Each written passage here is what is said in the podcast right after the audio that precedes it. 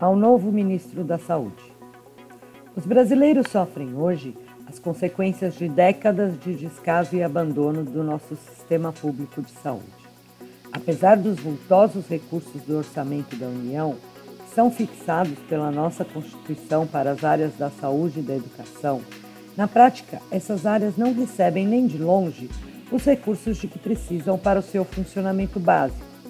Não que falte dinheiro, eles simplesmente não chegam onde deveria.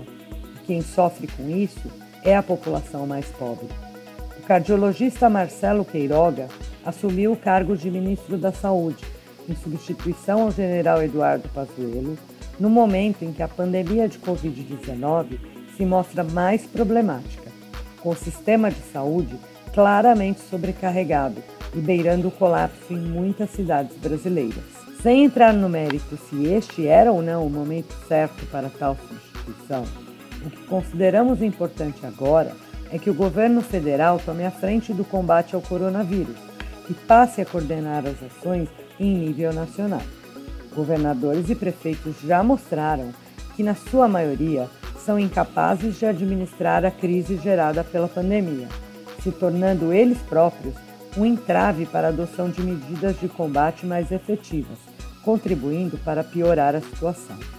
A politização da pandemia é a principal responsável pelas mortes que estão ocorrendo, causadas pelo coronavírus, ao impedir que medidas sejam tomadas.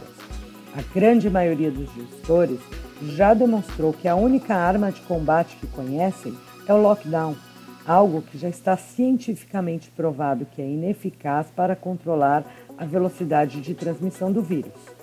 Diante do iminente colapso do sistema hospitalar, é chegada a hora de deixar a politização de lado e defender a liberdade dos médicos usarem todos os recursos disponíveis para tratar de forma precoce a Covid-19 e evitar que a doença evolua a ponto do paciente necessitar de cuidados intensivos que já não se pode garantir. A pandemia está aí há um ano e hoje é no mínimo leviano dizer que não há comprovação científica da eficácia de certos medicamentos no tratamento precoce da Covid-19.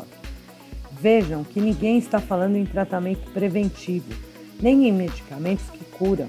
Estamos falando em tratar a doença o quanto antes e evitar o seu agravamento o que deveria ser o trabalho de todo médico realmente comprometido com a saúde e a vida das pessoas.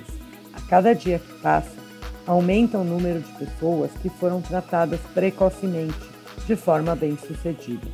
Enquanto à prevenção, temos várias vacinas já à disposição para uso emergencial. Esperamos que o novo ministro da Saúde consiga realizar um bom trabalho na administração da crise sanitária que estamos enfrentando. Esperamos que alcance rapidamente a meta de vacinar um milhão de brasileiros por dia contra a Covid-19.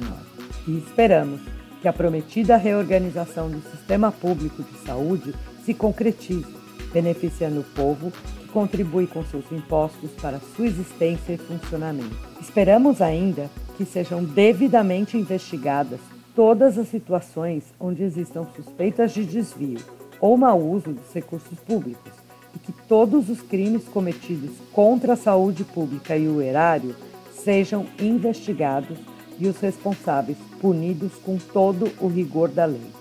Nós, da revista Vida Destra, damos as boas-vindas ao novo ministro da Saúde e expressamos o nosso desejo de sucesso. O sucesso de Marcelo Queiroga será desfrutado por todos os brasileiros.